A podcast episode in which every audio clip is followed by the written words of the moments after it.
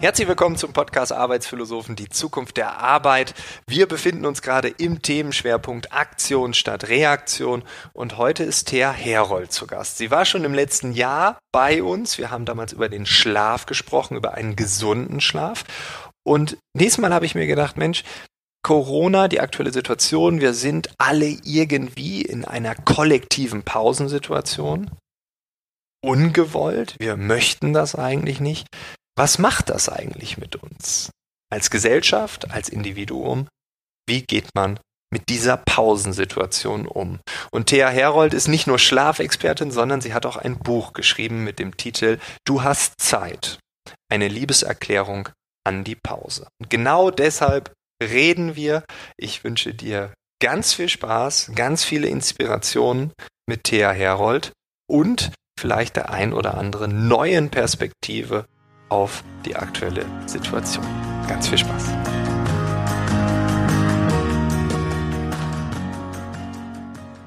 Ja, du hast ja auf der einen Seite eine enorme Expertise im Bereich Schlaf, aber, oder nicht aber, und dazu hast du ja auch ein Buch geschrieben über die Pause, ein Loblied auf die Pause. Ähm, Corona war ja sowas wie eine kollektive Pause, so ein gemeinschaftliches Innehalten, Wirtschaft, Gesellschaft, alle drücken irgendwie so einen Corona-Knopf. ähm, findest du das, trotz der ganzen negativen Dinge, dann auch mal gut, dass wir in diese Pause kommen? Du meinst jetzt gut also, finden im Sinne von, ich habe es euch immer gesagt oder so. Nee, das gar nicht, das nee, gar nee, nicht. Nein, aber nein. Ähm, zu sagen, nein, äh, nein, nein, so meine ich das gar nicht, sondern so, dass man sagt, okay, jetzt ist die Gesellschaft, jetzt hält sie mal kurz inne. Das ist vielleicht auch mal ganz gut, damit alle Menschen auch sehen, es geht ein bisschen langsamer, es geht ein bisschen entspannter, es geht anders. Äh, ich will jetzt nicht sagen, dass du dir Corona gewünscht ja. hast oder sowas, aber das auf gar keinen Fall. Äh, nein, aber ähm, ja, es ist doch eigentlich, wenn man die Pause an sich sieht, doch auch mal ein schöner Moment für eine Gesellschaft, die mal kurz ein bisschen auf die Bremse drückt, oder? Ähm, ja, wir sind jetzt im Juni 2020 und ich weiß nicht, ob das schon die Zeit ist, wo wir dazu eine gute Antwort haben. Ich bin ja da selber aktuell am Suchen nach Antworten. Ehrlich, das ist, mhm. äh, das ist schwieriger und miteinander verwobener, als man denkt. Natürlich werden wir dieses Frühjahr als etwas ganz Besonderes in Erinnerung behalten. Das denke ich wohl. Äh, keiner wird vergessen, weil wir das nie wieder vorher oder nie wieder danach so erleben werden, wie eine ganze Gesellschaft komplett auf ein Runterfahren sich einstellen musste. Das äh, wurde ja immer wieder auch gesagt, das ist so als Nachkriegserlebnis noch nie da gewesen. Und mhm. ähm, letztendlich ähm, haben diese Unterbrechungen, die auf die unterschiedlichsten gesellschaftlichen Bereiche auch unterschiedlich gewirkt haben. Also um ein Beispiel zu geben, ähm, ein Theater, eine, äh, ein Fitnessstudio, ein äh, Ort, an dem Konzerte stattfinden, wie jetzt äh, in, in, wofür Berlin ja viele Orte der gleiche Ort hat. Diese Orte der Aktion, der Bewegung, des Treffens plötzlich leer, geschlossen, inaktiv, äh, raus aus dem Programm zu erleben. Ähm, das ist eine traumatische Erfahrung. Also äh, jeder, äh, der an dieser Stelle privat äh, in der Verantwortung war, also äh, nicht alle diese Einrichtungen sind privat, aber viele schon, ähm, hat das als absolut traumatische Unterbrechung empfunden und überhaupt nicht als eine oh, ist ja auch mal nett, dass ich mhm. mein Kino nicht aufmachen kann. Oder jetzt habe ich endlich mal Zeit, äh, das Fitnessstudio richtig durchzuwischen. Oder das, das, das wurde nicht so empfunden. Das war für viele in aller Einfachheit äh, eine Katastrophe. Und, ja. ähm, und nach der ersten Schockstarre äh, haben die meisten natürlich gesucht, wie kann man mit alternativen Formen, das, was dort erwartet wird, sei es mit Videos zu sportlicher Anleitung oder wir stellen Filme jetzt plötzlich online, die nie sonst online mhm. gestellt wurden oder wir gehen in das Archiv und stellen Theateraufführungen nochmal vor. Wir diskutieren über Dinge, die wir sonst nie hätten Zeit zu diskutieren. Also äh, auch Kongresse wurden online plötzlich machbar, was, was vorher vielleicht nie jemand für möglich gehalten hätte, gesagt, wieso sollen wir denn das äh, digital machen? Also. Ich habe es immer versucht. Lass uns doch mal ein Video drehen. Und dann war, nee, nee, bitte nicht. Ja, bitte nicht. Und, und, äh, und was an dieser Art von plötzlicher Bereitschaft zu einem digitalisierten Quantensprung in unserer Kommunikation miteinander erlebt wurde, das ist ja eine Reaktion darauf, was machen wir mit diesem Leersein, mit diesem geht nicht, mit diesem Zugeschlossensein, um äh, in Zeiten eines solchen Pandemie adäquat zu reagieren. So, jetzt sind wir ein Vierteljahr weiter. Der, die ersten Lockerungen haben gegriffen ähm, unter Corona-Regeln und unter Hygienemaßnahmeplänen. Und äh, ich kann, ich kann immer, immer diesen ähm, man muss das Beste draus machen, äh, Spruch nach vorn rufen und sagen, ja, man muss tatsächlich aus jedem Tag das Beste draus machen. Was bleibt uns dann weiter übrig? Und manche haben plötzlich in diesem Frühjahr Dinge erledigt, was weiß ich, das Restaurant renoviert oder ähm, in einer seltsamen Weise plötzlich ein Familienleben in den Wochentagen erlebt, wie es noch gar nie so erlebt wurde. Von, äh, ich sag mal jetzt so jungen Vätern. Ich denke da an die Generation zwischen 30 und 40, äh, die vielleicht so, wie sie in den letzten äh, drei Monaten Familienleben organisieren mussten, weil alle beide ins mhm. Homeoffice gehen mussten, vielleicht noch zwei Kinder die nicht in die Kita gehen konnten oder äh, nicht zur Schule. Also, dass man auf eine ganz seltsame Weise dieses bis hierhin war es so, wie wir es kannten und jetzt müssen wir uns auf die neuen Regeln einstellen. Das ist für alle von uns eine Unterbrechung des Gewohnten gewesen und insofern beginnt damit letztendlich die Definition von Pause zu greifen, also sozusagen Pause vom Normalen.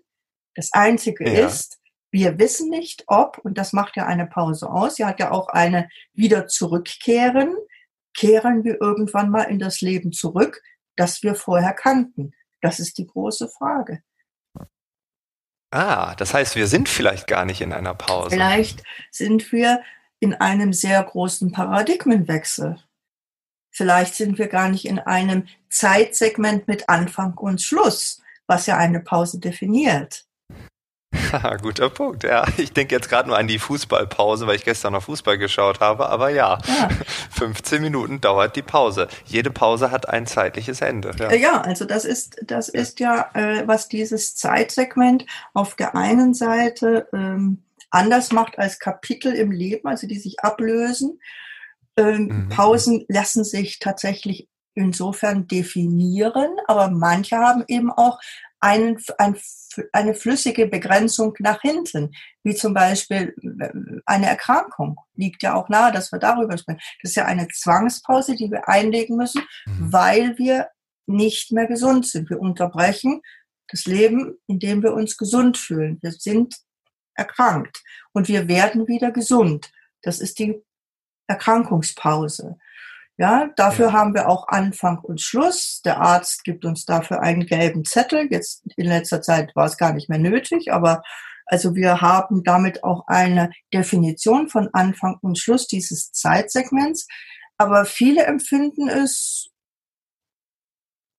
nicht, nicht ein eindeutig als toll, diese Pause zu mhm. haben. Mhm. Weil, ähm, wenn man richtig krank ist, fühlt man sich ja auch nicht so gut. Also dieses, ähm, wir haben eine Unterbrechung des Gewohnten, wir haben eine Unterbrechung des bis dahin aktiven Tuns und gehen in eine Pause, um etwas anderes zu machen.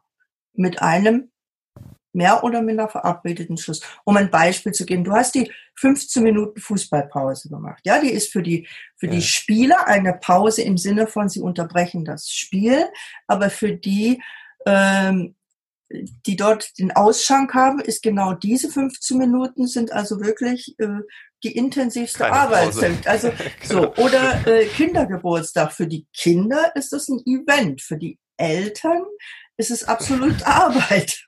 Also das gleiche Zeitsegment wird je nach Perspektive, die wir dazu einnehmen, definiert als, das ist für uns eine Aktion oder eben eine Unterbrechung des Gewohnten in Form von pausierenden Elementen, rekreierenden Elementen.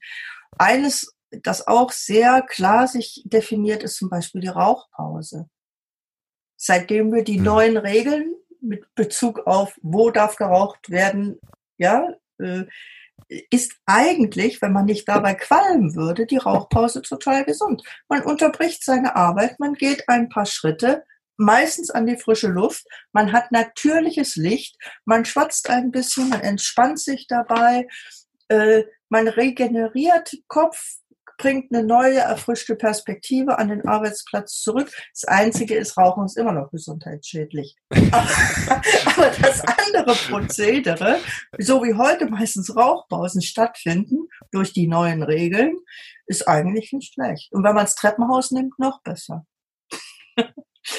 Eigentlich müsste man nur die Raucherpause machen ohne Zigarette, einfach, dann wäre einfach alles. mal mitgehen. Also ich bin ja. schon seit Ewigkeiten keine Raucherin mehr, aber einfach mitgehen und äh, diesen festgelegten Viertelstunde Zeitfenster äh, nutzen. Ja. Und ähm, ja.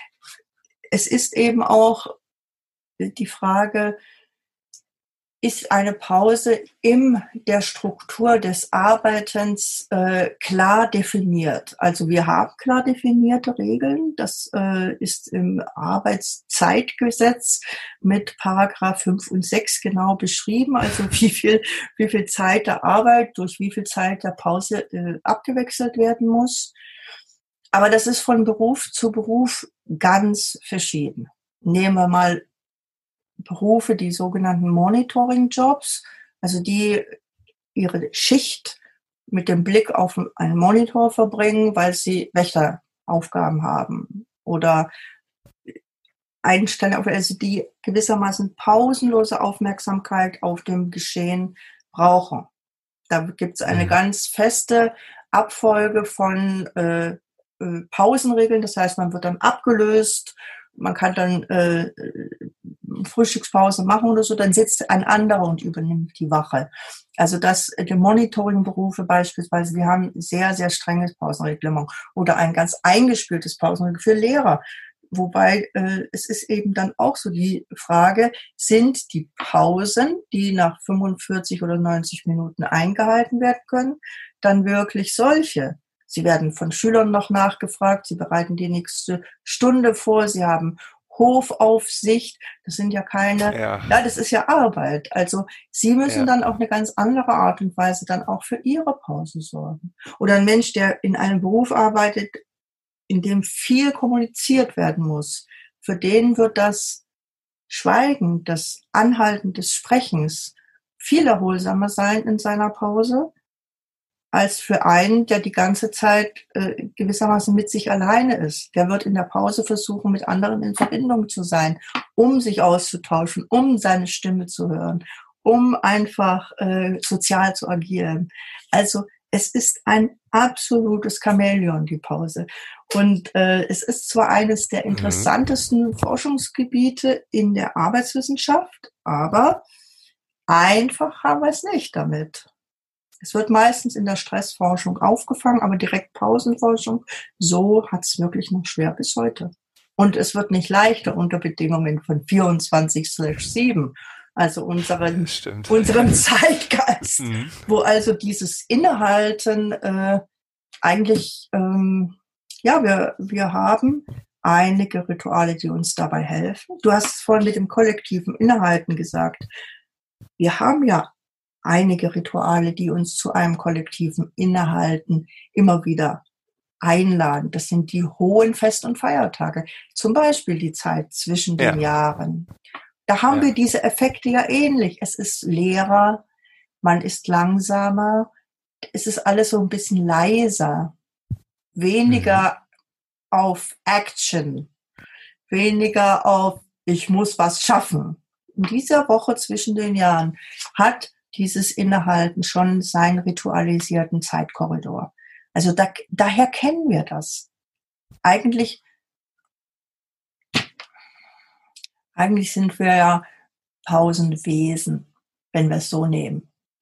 Du erinnerst dich, ich hatte okay. während der äh, während des letzten Podcasts hatten wir ja über diese Chronorhythmen gesprochen, über diese ja, genau. Taktung der inneren Uhren, auf die wir äh, ja sehr sensibel alle reagieren äh, unsere innere Uhr ist viel stärker eigentlich als die äußere Uhr. Ja? Also keine Mutter hat die Geburt ihres Kindes verschlafen. Ja, ist völlig egal, wann das Kind zur Welt kommt. Da war sie einfach wach mit allen Sinnen. Und ähm, andere Sachen, also in, in Zeiten der Gefahr, das sind wir einfach wach. Und in Zeiten, äh, wenn die Gefahr vorbei ist, sehen wir zu, unsere Kraft wieder zu re regenerieren. Ne? Also der großartige äh, Vater der Stressforschung hat das ja in dem letzten Jahrhundert schon definiert, dass also das, was uns leistungsfähig macht, dieses äh, Adrenalin und Dopamin und äh, Serotonin, also diese Hormone, die das, die eigentlich dafür sorgen, dass wir überhaupt Stress haben können, ähm, ja. das ist ja nicht automatisch schlecht. Es ist nur so, dass wir in so einer Art Falle gelaufen sind. So eine linguistische Falle. Wir haben ein Wort, was wir nicht mehr positiv empfinden können.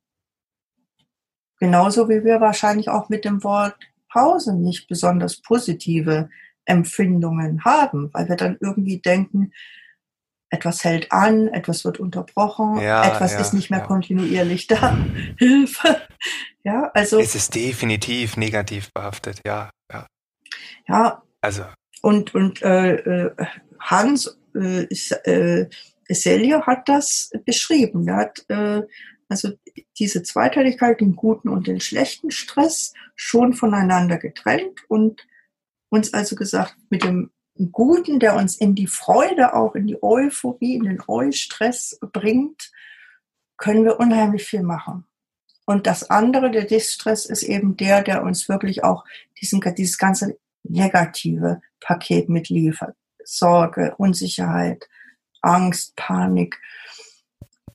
Und ich glaube, die Pause ist auch ein, ist ja nicht nur eine zeitliche Dehnungsfuge, sondern es, es gibt uns immer auch die Möglichkeit, in diesem Zeitsegment letztendlich für beides was zu tun. Also das eine abfließen zu lassen und dem anderen Platz zu geben. Es ist ja nicht so, dass mhm. immer nur dann Pausen entstehen, wenn ich sage, so, ich mache jetzt nichts. Äh, oder ähm, ich ähm, werde immobil oder ich äh, schweige. Das sind alles gute Dinge, um Pausen zu kreieren und sie klar, äh, also um diesen, diesen, diese Dehnung äh, herzustellen. Aber man kann auch einfach wechseln. Also das heißt, ich, äh, bei meinen Pauseninterviews, die ich in Irland machen durfte, das war ein äh, langes Projekt, wo ich also wirklich äh, die unterschiedlichsten Berufe äh, besucht habe in, in ihren Pausensituationen und was für den Mann auf der Straße, der einen Pflasterweg äh, herstellt, also Steine klopft, Steine legt, äh, was für ihn äh, der beste Pauseninhalt war, zu sitzen und was zu essen. Ja. Also das war sein geträumter Pauseninhalt und nach Ende der Arbeit dann für Some Pines in the Park. Also ja. auch das, sitzen und was essen. Und für die Lehrerin war es mit dem Rücken zum Lehrerzimmer zu sitzen und rauszuschauen durchs Fenster und nichts zu sagen. Also einfach dieses Wechseln, dieses ich mache ja. genau das Umgekehrte. Ähm, ich erinnere mich an eine wunderbare Reportage im Bayerischen Rundfunk über eine Frau, die mit 50 entschieden hat, einen Bauernhof zu kaufen und mit Tieren zu leben und selbstwirtschaftend und aufs Land zu gehen. und ich bin selber auf dem Bauernhof aufgewachsen. Äh, ich unterstelle dann immer erstmal, das ist aber sehr romantisch, aber sie wusste genau, was sie sich einlässt. Es ist nämlich sehr viel Arbeit und zwar rund um die Uhr. Ja, also das ja. ländliche Leben ist eigentlich 24/7, weil kein Tier, keine Kuh, kein Schwein äh, macht an irgendeinem Tag nicht das, was es an einem anderen Tag macht. Man muss es wirklich rund um die Uhr. Also 24/7 ist eigentlich ländliches Leben. Aber äh, die Natur bringt uns die Pausensegmente sozusagen mit. Durch die Dunkelheit, durch die Ruhe der Nacht, durch das Runterfahren, durch den Schlaf in letzter Instanz. Und, ähm, und das war ganz toll. Sie hat das also, als ich arbeite eigentlich immer und auch gern, und es ist hartes, hartes Arbeiten, aber ich äh, kriege die Kraft ja immer wieder. Ich schlafe also äh, zwar nicht so lang wie vielleicht andere, aber sehr gut und ich tanze. Das war, das war ihre absolute äh, äh, äh, der Pauseninhalt. Sie tanzt Tango auf dem Heuboden mit ihrem Mann. Das ist sozusagen dieses, ich wechsle. Ja, ich mache das andere, ja, ja. Das, das, das genau andere. Und auf diese Art und Weise ist ihr das, was letztendlich äh, die ganze Kunst ist, was, dass wir diese Herausforderung annehmen und auch bestehen, nicht in die Überforderung zu rutschen. Dass wir bei aller mhm. Erfordernis oder bei aller Leidenschaft oder bei aller Sorge, äh, es würde sonst nicht reichen. Also dieses ganze Tun, was wir machen, immer ja, wieder ja, letztendlich ja, darauf unterbrechen. Das war das, was ich heute tun konnte und ich lasse es dabei. Und das hat sie unglaublich toll beschrieben. Dieses ähm, in der Gesamtheit sehen ist ja das, was wir letztendlich unter dem Aspekt von Schlaf und Pause nennen wir das die Schlaf-Wach-Regulation, ne? dass wir also diese zyklischen, mhm. wir sind in der Aktion, wir sind in der, wir fahren wieder runter und sind weniger stark. Ja? Also wir haben ja einen Pausenrhythmus, den Best Rest Activity Cycles der uns jeden Tag taktet und alle 90 Minuten letztendlich in so eine Art von Durchatmen äh, hineinbringt. Also vielleicht sind deswegen Fußballspiele 90 Minuten lang oder die klassischen Theaterstücke anderthalb Stunden oder der Sonntagabend äh, dauert äh, von 20.15 Uhr bis 21.45 Uhr. Schau mal nach, ja. das sind alles 90 Minuten wir haben viele kulturelle Formate von 90 Minuten Länge. Weil Stimmt, es sich, ja, wenn man das so sieht, ja, ja, ja, ja. weil es hat sich einfach herausgestellt, äh, wenn man darüber geht, ohne zwischendurch mal Luft zu holen, ohne mal Atem zu schöpfen oder mal zu wechseln, in die Kantine mhm. zu gehen, Kaffee zu holen, also, dann wird das andere nicht mehr so gut, wie es sein könnte. Also ganz ehrlich, ein Teammeeting länger als anderthalb Stunden, ohne Pause, ohne Keine Fensterlöffel. das alles, also, ähm, und das sind ja nicht neue Erkenntnisse, die sind ja schon einige Zeit unter uns. Äh, mhm. Die Geschichte ist, ähm, wir müssen uns einfach gemeinsam immer wieder dran erinnern. Also ich mache das jetzt beruflich habe ich mich so entschieden. Aber in der Zeit, wo ich, äh, wo ich also angefangen habe, mich für diese, für diese Pause als Zeitsegment von enormer Relevanz zu interessieren, habe ich mich ja dafür interessiert, weil ich sie wahrscheinlich selber kaum gemacht habe. Also ich war eine berufstätige Mutter mit zwei Söhnen und Familie und äh, freiberuflich. Mhm. Also ich hatte Homeschooling, äh, Homeschooling nicht, äh, Home ähm, Working, äh, Home Office. Das haben wir damals irgendwie nicht so genannt, aber letztendlich ist es das gewesen. Ne? Wir haben zu Hause gearbeitet. Und das Strukturieren, wann war für mich Arbeitszeit und wann war für mich Familienzeit. Und da kam Pause eigentlich nicht wirklich drin vor.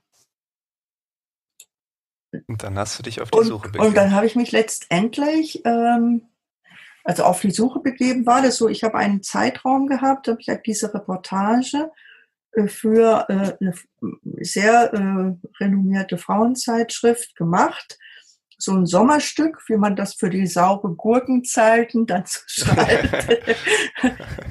ähm, ich gehe für zehn Tage in ein Haus der Stille und mache ein Schweigeexerzitium. Das heißt, ich habe dann dort wirklich über eine Woche nichts gesagt.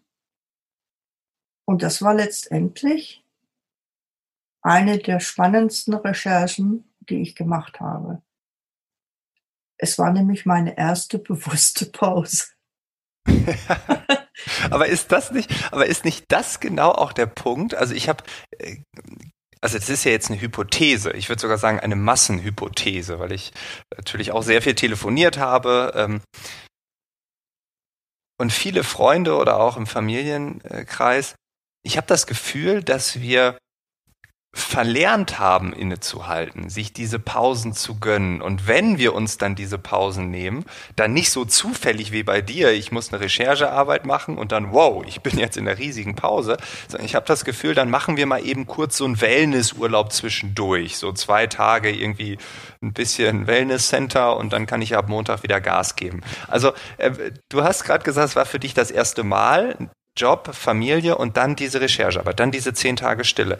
Ähm, ist das nicht noch viel krasser geworden in der Gesellschaft, dass wir diese Pausen so, so versuchen, noch so ein bisschen aktiv zu gestalten, aber eigentlich auch nur wegen dem Pausenkarma, damit wir das so abgehakt haben. Und in Wahrheit können wir Pause gar nicht mehr.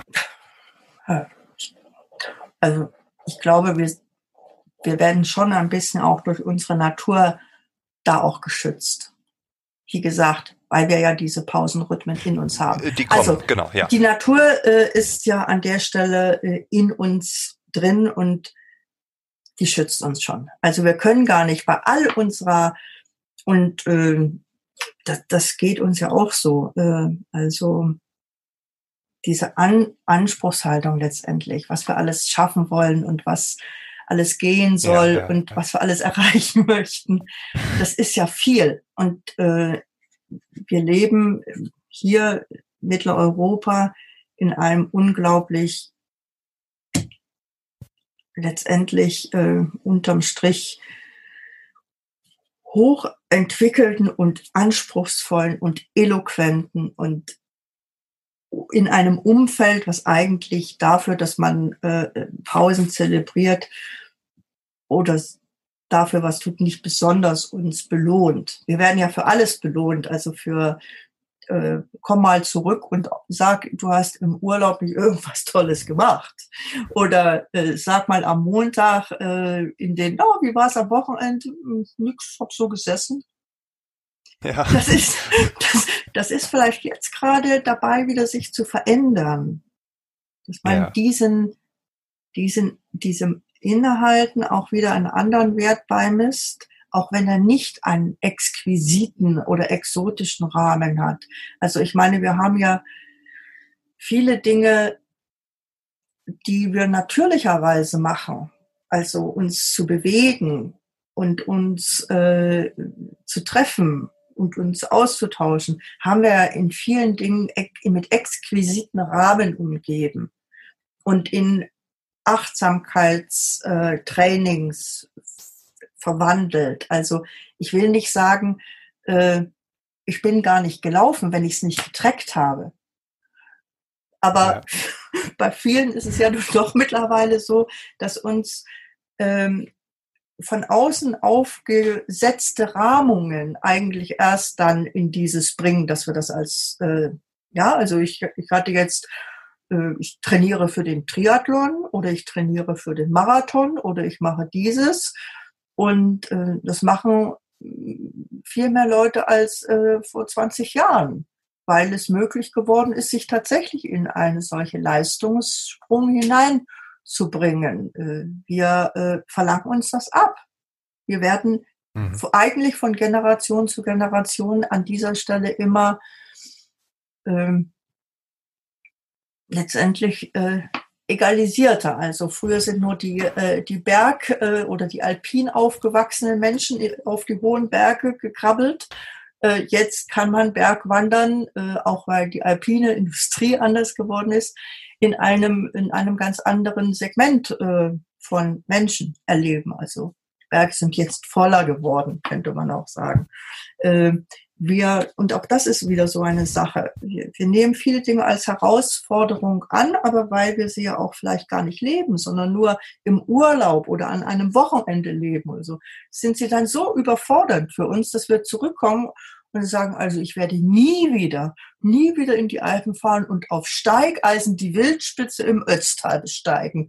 Dabei kann das eines der größten Erlebnisse sein, äh, wenn man es irgendwie halt immer macht oder öfter macht. Also nicht jetzt immer auf die, das mhm. machen ja auch andere. Also dass wir, dass wir eine bestimmte Lebenshaltung äh, suchen, die mit uns im Einklang ist. Also wer wer die Berge liebt, ähm, wird auch im flachen Land äh, von Brandenburg am Wochenende Wanderungen machen. Oder, oder wer das, das Meer liebt, der wird wahrscheinlich auch schwimmen, wenn das Meer nicht vor seinen Füßen rollt. Das ist, das ist das, was ich meine mit, ähm, wir haben viele Möglichkeiten. Und in diesen unendlich vielen Möglichkeiten bekommen wir natürlich auch sehr viel Auswahl, in denen wir schon Stress empfinden, diese richtigen Auswahlen zu treffen. Ist ja, das jetzt, ja. ne, was machen wir in den Ferien? Ja, die Kinder. Auf jeden Fall. Wir, ja. wir, was machen wir mit den Kindern in den Ferien? So, also ich, ich selbst ähm, äh, habe nicht diese ähm, Ferienerlebnisse, wie sie jetzt meine Enkel ermöglicht bekommen. Also die, ich will nicht sagen, die haben schon halb Europa gesehen und, und sind noch nicht mal in der Schule, einfach weil sie immer mitgenommen wurden. und, und, äh, und diesem, äh, diesem aktiven, auch anspruchsvollen, auch sehr schönen Möglichkeiten, allen nachzugehen, das ist natürlich auf der einen Seite eine riesige Verlockung. Aber auf der anderen Seite ist es vielleicht auch wunderschön, letztendlich etwas zu machen, was vielleicht für andere ganz langweilig erscheint, immer wieder an den gleichen Ort zu fahren, auf denselben Baum zu klettern, in derselben Sandgrube irgendwie die geheime Höhle zu haben. Also, und ähm, ich glaube, das ist das, wo ich sagte vorhin, ähm, wir haben, wir sind Teile der Natur und deswegen bin ich auch nicht in Panik, weil ich weiß, letztendlich machen wir unsere Pausen, die in unserem Leben stattfinden sollen, letztendlich schon. Manchmal sind wir nur nicht Regisseur und müssen sie an Stellen machen, wo es uns gar nicht so gefällt. In Kurheimen, manche sehen auch eine Burnout-Klinik von innen. Aber ja. ähm, und es werden immer Jüngere, die in diesen Einrichtungen zu finden sind. Aber ich denke, äh, wenn wir Gelegenheit ähm, ergreifen, auch so ein bisschen generationsübergreifend, so gemeinsam uns drauf einzuschwingen, dass es eben sechs Tage in der Woche alles sein kann und einen siebten Tag braucht, an dem wir die Arbeit, die Aktion nicht machen, sondern die Regeneration pflegen, die Gemeinschaft pflegen, sich zu besuchen, äh, einen Ausflug zu machen. Man muss es nicht Waldbaden nennen, man kann es, aber man muss es nicht. Man kann auch einfach sagen, wir gehen mal spazieren in den Mögelbergen. Also ja. verstehst du, was ich meine? Ähm, wir haben in diesen in diesen Zeiten, wo wir diesen es war ja in dem Sinne kein Lockdown, aber wo wir wirklich gesagt haben, also geht nicht raus oder so, vielleicht manchmal plötzlich in unseren Wohnräumen oder auf den Spazierwegen rund um unsere Häuser ganz andere Dinge entdeckt als, äh, als in Zeiten, wo wir gesagt ja. haben, okay, so schnell mal nach Amsterdam übers Wochenende. Ich habe so oft gesagt, ich habe so oft gesagt, guck mal, das ist doch da. Und dann hat meine Freundin gesagt, äh, ja, das war schon immer, das war schon bevor wir hier eingezogen. Oh, das waren ja. die Details, ja. an denen bin ich immer hurry up, einmal dran vorbeigerannt genau. und dann habe ich es nicht wahrgenommen. Und das ist mir jetzt nicht täglich passiert, aber also zwei, dreimal die Woche bestimmt, dass ich, oh, guck mal hier und dann, nee, das war schon immer. Ups. Ja. Und ähm, dieses alles unter einen Hut kriegen oder alles aus diesem, aus diesem großen Tableau unserer wahnsinnigen Möglichkeiten äh, zu machen, äh, das ist halt, das ist halt wirklich schwierig. Und das die Konflikte, die sich daraus ergeben und die sich jetzt unter solchen Bedingungen wahrscheinlich auch noch mehr zuspitzen. Ne? Also wir, äh, wir haben da also nicht irgendwie ein romantisches Flashback auf äh, Familienleben, alle unter einem Dach und man unterrichtet seine Kinder selbst und so. Das ist nicht romantisch. Ne? Also das, das, ist, das, das, führt, das führt uns ähm, auch an unsere Grenzen. Manchmal mussten wir auch über die Grenzen drüber weg. Vielleicht gibt es auch eine, ein größeres Verständnis für die Berufsbilder äh, miteinander. Also äh, manche haben jetzt erst mitgekriegt, was sie ihrem äh, Fitnesscoach eigentlich verdanken. Oder ja, wie ja. sehr ihnen die Schwimmhalle fehlt. Oder wie sehr Kultur fehlt. Auch das ist ja ein Wechseln der Perspektive aus dem Alltag der Arbeit heraustreten und abends ins Kino gehen, Theater erleben, ein Konzert hören. Meine Güte, diese, diese unglaubliche Aktion von Musikern, von Schauspielern, von Ballettleuten, die im Internet äh, uns sozusagen eingeladen haben, kommt her, nehmt teil, wir machen nämlich das weiter. Also sie haben genau das ja auch weitergemacht. Sie haben gesagt, wir können jetzt hier nicht warten, bis wir wissen nicht, wann wir wieder mal auf die Bühne dürfen. Ihr fehlt uns als Publikum und trotzdem haben sie weitergemacht. Das hat mir so einen Respekt abverlangt. Äh, ja. äh, auch das ist sowas, wo man staunend daneben steht oder mitschaut und sagt, äh, was da entstehen ja auch Dinge, die äh, vielleicht später zu Doktorarbeiten der Kunstwissenschaften führen werden. äh, äh, äh, Home-Concerts oder Online-Ballette-Aufführungen äh, zu Zeiten von Corona 2020. Wir wissen es ja. nicht. Ja, ja, Aber ja, könnte sein, ja. ja, also dieses ist äh, äh, auch das, was wir jetzt hier machen, über die Pause zu, zu sprechen, ist ja nicht vielleicht, ich will nicht sagen dank Corona, aber vielleicht wegen Corona jetzt uns beiden eingefallen. Hätten wir sonst möglicherweise gar nicht so gemacht. Ähm, mhm. aber es gehört auch dazu, dass wir über Dinge jetzt anders kommunizieren als vielleicht vorher. Und möglicherweise ist es auch jetzt ein guter Zeitpunkt, was ich dir im Vorgespräch gesagt habe, äh, zu akzeptieren. Wir wissen schon eine ganze Menge. Wir wissen schon mehr als die Generation vor uns. Aber kommunizieren wir es schon in der richtigen Weise? Ist es das, was wir damit anstellen, eigentlich schon klar für den anderen? Ähm, dieses, ich brauche eine Pause. Ist das ein Satz, den man heute eigentlich sagen kann, ohne sich, äh, ich will nicht sagen, schlechtes Gewissen den Kollegen gegenüber oder das als ein Ausdruck von Schwäche oder ein, oh je, oh je, der braucht jetzt eine Pause. Ist er auf dem Weg krank zu werden? Fällt er demnächst aus? Überlässt er uns seinen Teil der Arbeit?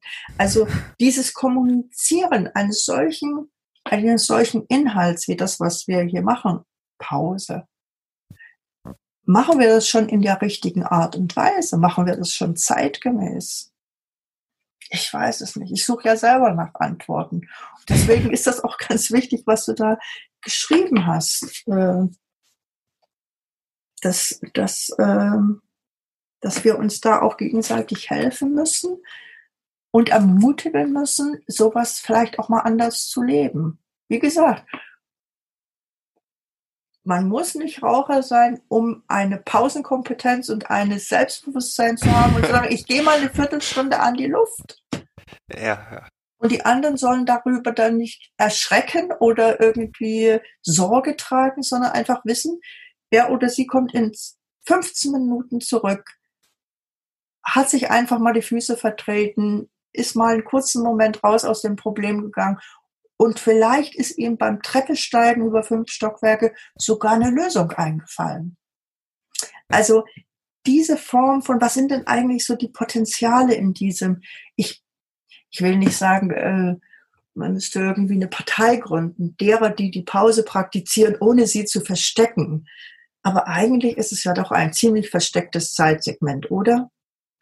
Ja, definitiv. Also du hast es ja eben schon angesprochen, es ist immer auch ein Tick negativ behaftet, auch wenn wir so über, ich habe eine Zwangspause oder so, also auch die Worte drumrum, die wir benutzen, es ist immer leicht negativ konnotiert.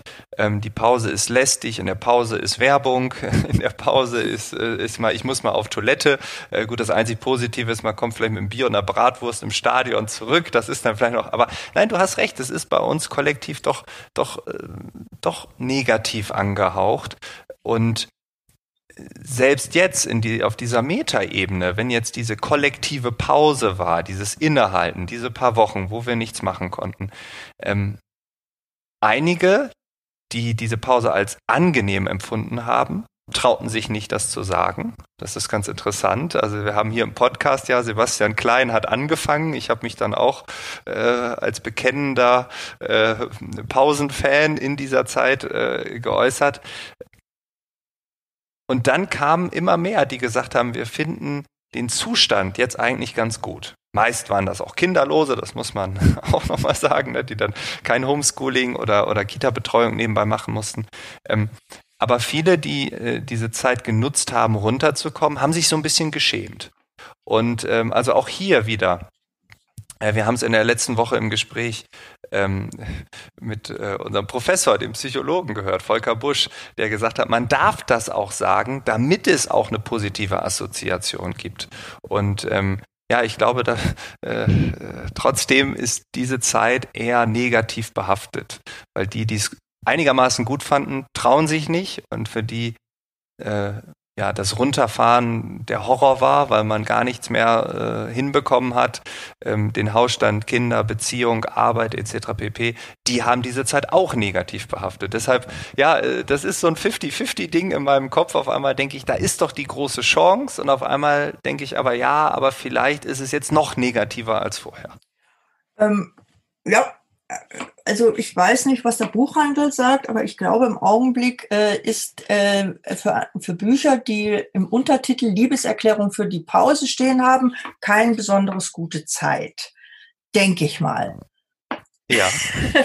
und, äh, und trotzdem, äh, ähm, also ich, ich, nein, ich werde da äh, nicht aufhören. Äh, letztendlich auch. Du darfst auch, nicht aufhören. letztendlich auch mit, mit Optimismus äh, äh, dafür zu werben, nach Motto, lasst, lasst uns einfach diesen, wie gesagt, ich halte es ja für ein äh, linguistisches Missverständnis. Wir haben viel Fantasie genommen, um das Wort Pause zu ersetzen mit vielen anderen Dingen. Hm. Kur ist was anderes, Reha ist was anderes, Ferien sind was anderes. Äh, also äh, letztendlich auch Auszeit. Ja, also wenn du ähm, die Einstellungen in deinem iPhone konfigurierst, kommst du auch auf die Seite, wo du die sogenannte Auszeit definieren kannst. Ja. Die haben nicht Pause reingeschrieben, die haben Auszeit geschrieben.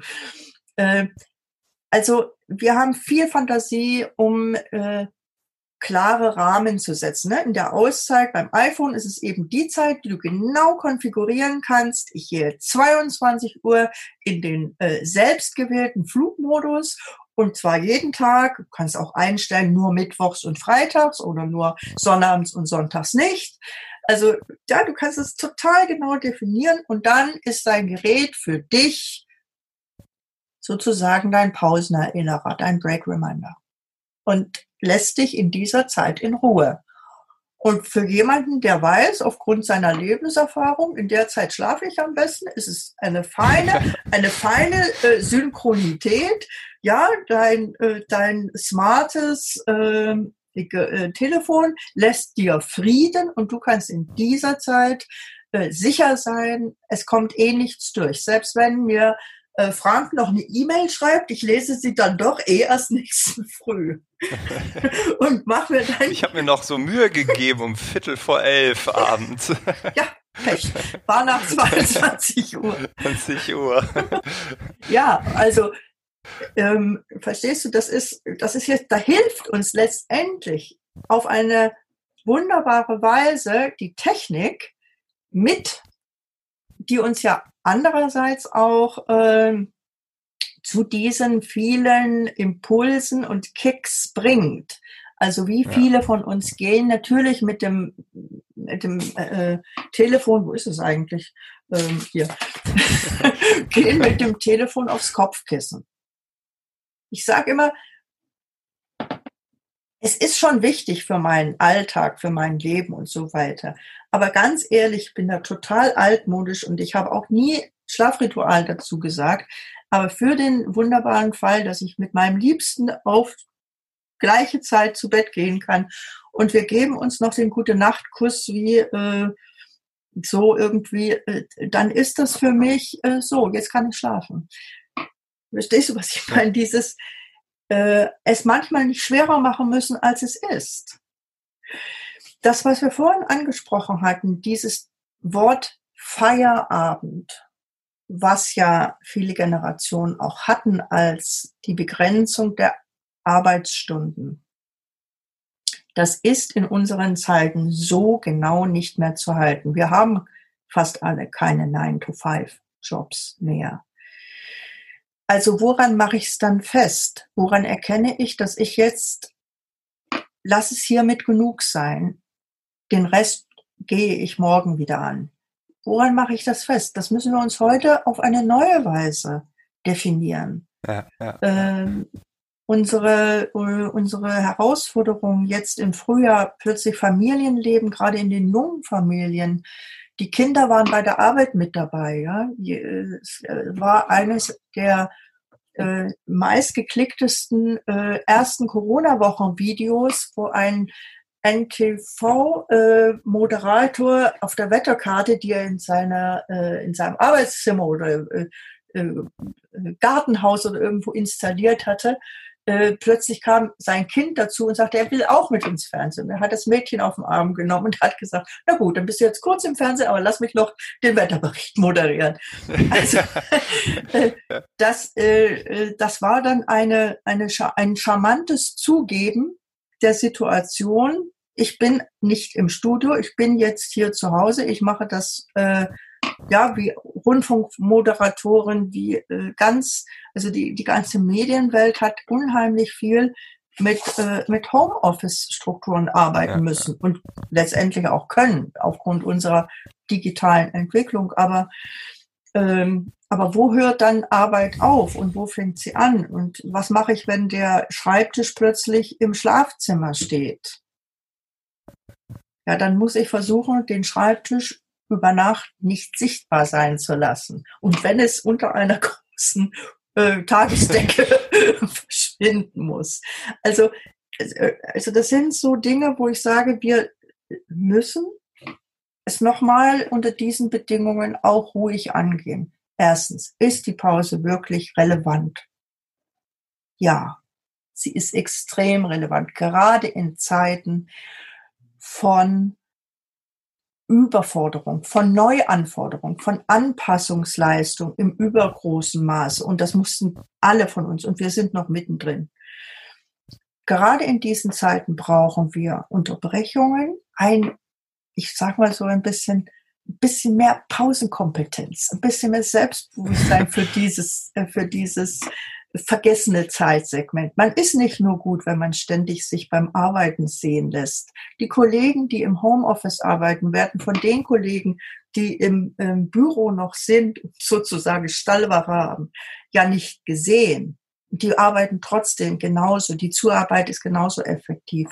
Und vielleicht sind gerade auch denen, die das jetzt, denen manchmal auch die Decke auf den Kopf fällt, weil sie zu Hause sind die ganze Zeit. Aber vielleicht merken Sie, dass Sie auch in dieser Zurückgezogensein, in diesem Zurückgeworfensein auf sich selbst manchmal in weniger Zeit erstaunlicherweise mehr schaffen, weil sie nämlich dann, wenn ihnen wirklich danach ist, einfach aufstehen können, kurz mal raus in den Garten, wieder rein zurück, einen Tee gekocht, durchgeatmet, eine Viertelstunde an der richtigen Stelle unterbrochen und nichts getan und dann aber erfrischt zurückgekehrt. Manche haben wieder angefangen und haben sich erinnert, sie waren gute Nepper. Das heißt, die haben Nickerchen gemacht. Ja. ja, ist das jetzt schlecht? Es hat ja keiner gesehen. Und ich habe gesagt, dann, ja, bitte, ja, ich habe jetzt bei einer IT-Firma ein Webinar gemacht dazu. Ich habe gesagt, ja, geht in euren eigenen Rhythmus. Ihr könnt ja ein bisschen später anfangen, wenn ihr eben Abendtypen seid. Dann macht ihr abends ein bisschen länger. Das könnt ihr euch jetzt besser und einfacher einrichten. Hauptsache, ihr seid in der Kernarbeitszeit online erreichbar. Ihr müsst nicht dauerpräsent sein. Ja, also diese Möglichkeiten oder äh, Powernap tatsächlich diese 20 Minuten, halbe Stunde sich zu geben, ohne schlechtes Gewissen, ohne das Verstecken oder ich bin jetzt irgendwie retardiert auf einen Zustand früherer Jahre, wo man, ja, also Powernap ist auf keinen Fall nur für, für kleine, für ältere oder für Kranke jeder von uns, der das äh, mal probiert hat, an Wochenenden oder in den Ferien, es ist nicht jedem gegeben. Manche brauchen es wirklich nicht aber mehr als wir denken, finden das ausgesprochen hilfreich. Dann mach. Ich bin ein bekennender, ja. ein bekennender Powernapper. ähm, ich habe das schon immer gemacht, äh, in der Uni, ähm, in der Schule, in der fünf Minuten Pause, kurz die Augen zu. Das habe ich geliebt. Das mache ich heute, egal wo ich bin. Manchmal in der S-Bahn, wenn ich irgendwo hinfahre. Ich mache die Augen zu. In Japan, in Japan nennt man das Inemuri, Richtig. der Schlaf in der U-Bahn. Genau. genau. Und äh, wenn man das Bedürfnis hat, es gibt mir so viel Kraft. Ich finde das einfach gut. Ich lege mich nicht immer hin. Äh, ich lege mich sogar sehr selten hin, seit Corona eigentlich gar nicht mehr. Aber im Sitzen kann ich auch sehr schön mal für fünf bis zehn Minuten einfach die Augen zu. Klasse. Wunderbar. Also diesen Anwesenheitsschlaf einfach ja. als was zu praktizieren, äh, was in uns angelegt ist. Ja, wir haben diesen Knick in der Mitte des Tages zwischen 12 und 14 Uhr sind wir dafür letztendlich bereit und innerlich getaktet und wenn sich's auf, äh, wenn man es äh, praktizieren kann, dann ohne schlechtes Gewissen einfach machen. Es ist wunderbar. Und dann kommt noch dazu, ähm, in der Forschung heißt das neuronale Plastizität. Also die Möglichkeit, dass wir mit unseren äh, wunderbaren, hochentwickelten Kopfen, mit unserem äh, Lern- und ähm, Denkzentren auf neue Herausforderungen, auf ungewohntes lernend reagieren können. Ja, dieses neuronale Plastizität erfordert. Diese bleibt und wird eigentlich immer wieder hergestellt, wirklich durch das Schlafen. Also in dem Moment, wenn wir glauben, wir machen nichts, machen wir das Wichtigste. Wir konsolidieren unser Gedächtnis. Wir räumen die Eindrücke auf. Und dieses darüber schlafen ist die erste wichtige Voraussetzung, dass wir wirklich mit diesem banal klingenden Satz, wir wachen klüger wieder auf. Also wir haben etwas mitgenommen in den nächsten Tag. Und alleine das, was so eine uralte Geschichte ist, nicht unterm Tisch fallen zu lassen, nicht unterm Teppich zu kehren, äh, nicht abzutun mit, okay, ich schlafe ja sowieso, weil ich muss oder so, sondern zu sagen, hey, ich passe da auch bisschen drauf auf. Gerade in solchen Zeiten müssen wir auf unseren Schlaf aufpassen, ihn pflegen, meinetwegen mit einem Achtsamkeitstutorial zelebrieren. wir, wir müssen in der Schlafakademie, gestern haben wir wieder gesagt, wir müssen mehr online, wir müssen das einfach aus, genau wie unser Help Center, einfach äh, mehr äh, in die Mitte von uns bringen, weil ähm, wir selbst, wir sehen uns ja dabei nicht. Wir selbst sehen uns in Pausen natürlich auch immer so mit, also ich mache das jetzt, aber dann mache ich gleich wieder das. Ja, genau. Dieses, genau. Da Währenddessen denkt man schon die ganze Zeit drüber nach. Ich muss gleich noch und uh, das ja, muss ich auch noch. Genau. Und, und okay, ich verkürze die Pause, weil sonst schaffe ich es nicht. Genau. Also dieses Erwarten dessen, was alles noch kommen muss, ist ja auch wichtig, weil wir haben ja viel zu tun. Wir wollen auch alles. Wir wollen ja auch viel machen. Nur, und das ist vielleicht das, was wir uns von den, von unseren Vorvätern auch wirklich ein bisschen abgucken können. So abends dieses äh, tageszufriedene Momentum auch wirklich aufzunehmen, so äh, innerlich in die Hand zu nehmen und sich daran zu freuen und diese Freude auch, so egoistisch das klingt, dieser Freude auch wirklich Raum zu geben. Und wenn es in den letzten drei Minuten vorm Einschlafen ist, zu sagen, mhm. guck mal, toll, ich habe heute äh, mit Jakob dieses Buch gelesen. Ich habe mit Luise ähm, so einen schönen, so einen schönen äh, Traum gehabt. Also das heißt, wir haben uns toll unterhalten. Oder ich habe das oder jenes. Ähm, sich einfach Zeit zu nehmen, auch Pause zu lassen, um mal nachrutschen, dieses reflektierende Momentum, die die Pausen eigentlich ja auch ermöglichen. Wenn wir immer nur erleben wollen,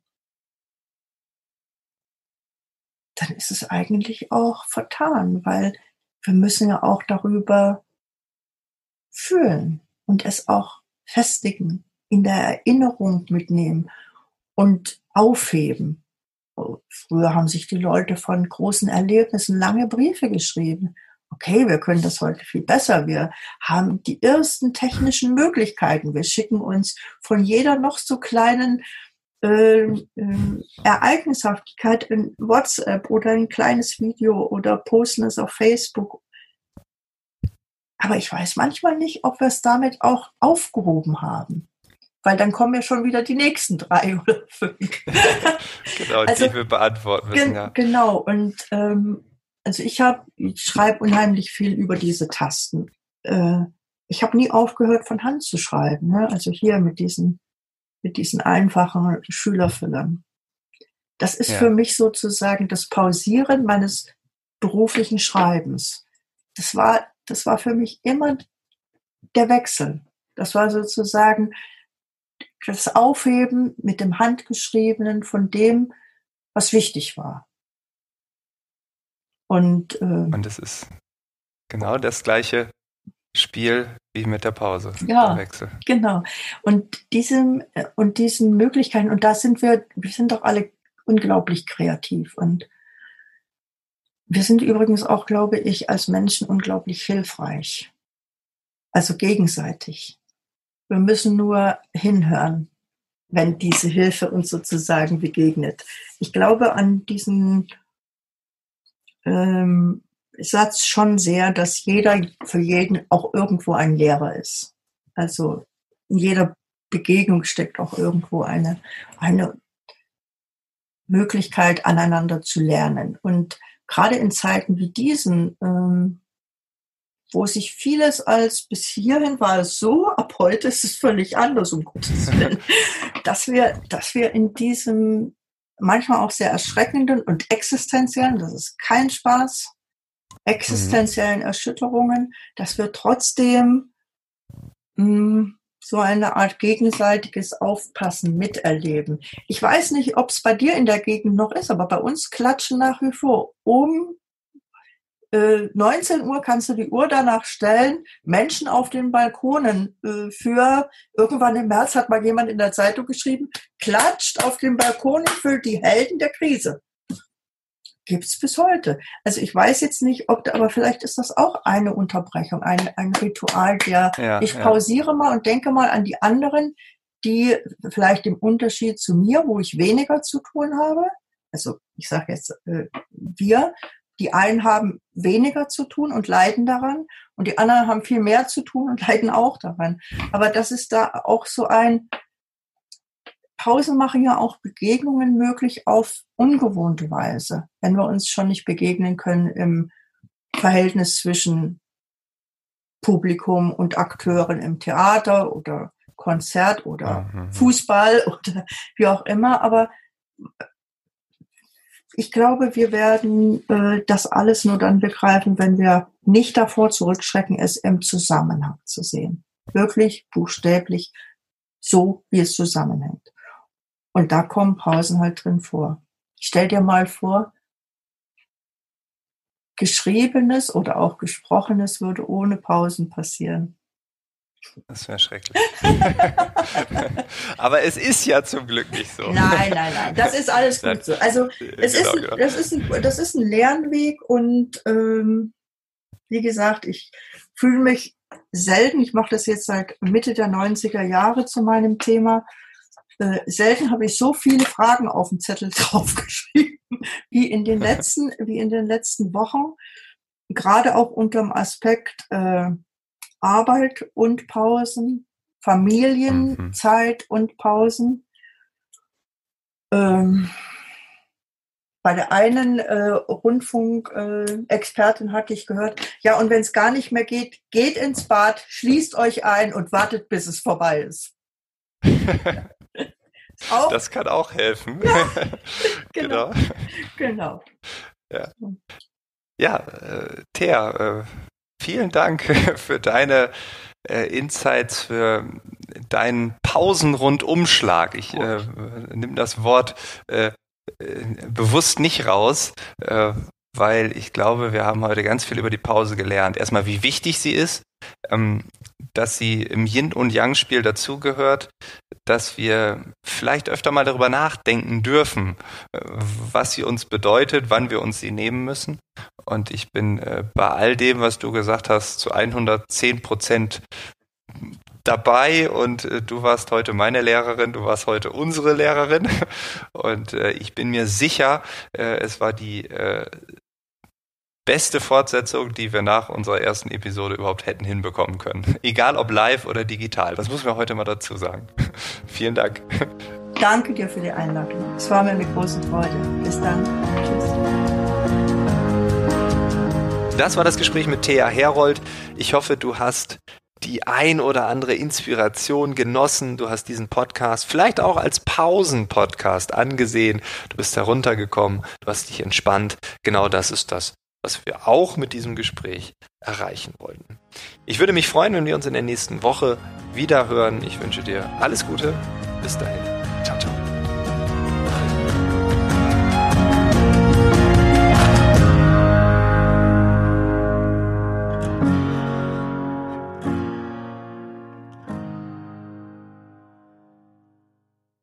Hallo, wir sind Robert und Rüdiger und wir machen gemeinsam ziemlich gut veranlagt. Den österreichischen Anleger-Podcast. Also wenn du wissen willst, was sich Neues tut bei Aktien, Anleihen, Gold, Bitcoins, Kryptos oder sonst irgendwas, dann hör doch mal rein. Ziemlich gut veranlagt. Jeden Donnerstag neu auf Korea.at und Krone Hit.at. Und überall sonst, wo es schöne Podcasts gibt.